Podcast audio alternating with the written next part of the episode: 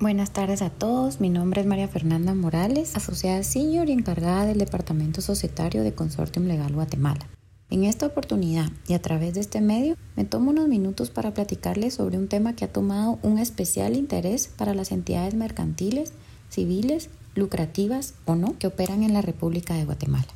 Este tema se relaciona con las estructuras de representación legal enfocadas especialmente a la ejecución de planes de cumplimiento. Guatemala es un país que se ha caracterizado por su ejercicio tradicional en cuanto a la conformación de sus estructuras de órganos de gobierno.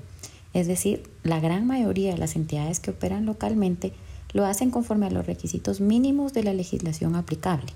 siendo estos el Código de Comercio, Código Civil y demás leyes relacionadas. Conforme han pasado los años y con la positiva influencia de los sistemas de cumplimiento legal, que ya empiezan a tomar formas importantes en Guatemala, se ha detectado que a nivel corporativo, en específico en relación a las políticas de gobierno corporativo, resulta totalmente favorable que las entidades implementen planes o estructuras de representación legal, en donde se busque realizar trajes a la medida respecto a los diversos departamentos o áreas de un negocio o un sector determinado. Con esto me refiero a que cada vez más es recomendable que las entidades que operan en Guatemala busquen situar a las personas correctas en puestos correctos y que éstas no solo ejecuten los planes de trabajo de su operación a nivel interno, sino que también tomen liderazgo y control activo respecto a los actos que se ejecutan en dichos departamentos o áreas, incluyendo el ostentar representación legal dentro de los departamentos en donde se ejerce dicho liderazgo o control.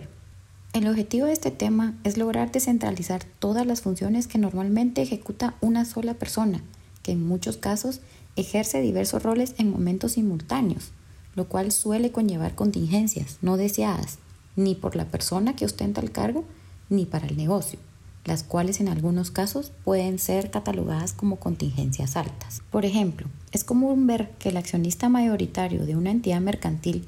no solo tiene dicho rol, sino que también es administrador único y representante legal, gerente y representante legal, o incluso es designado como mandatario general o especial con representación,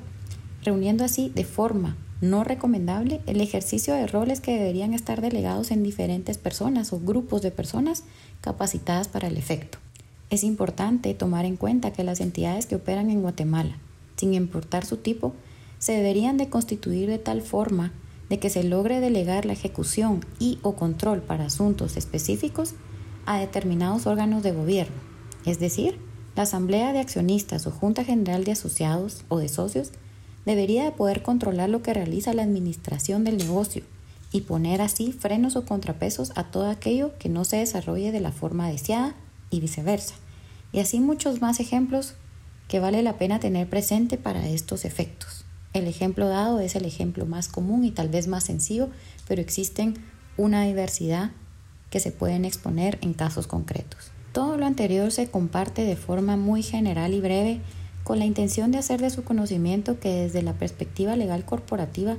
es posible implementar estructuras de gobierno corporativo y representación legal que se logran definitivamente implementar después de pasar por un proceso exhaustivo de conocimiento de los cargos, las atribuciones, roles, descriptores de puesto, de aquellas personas que son claves o podría hacerse para el personal en general del negocio,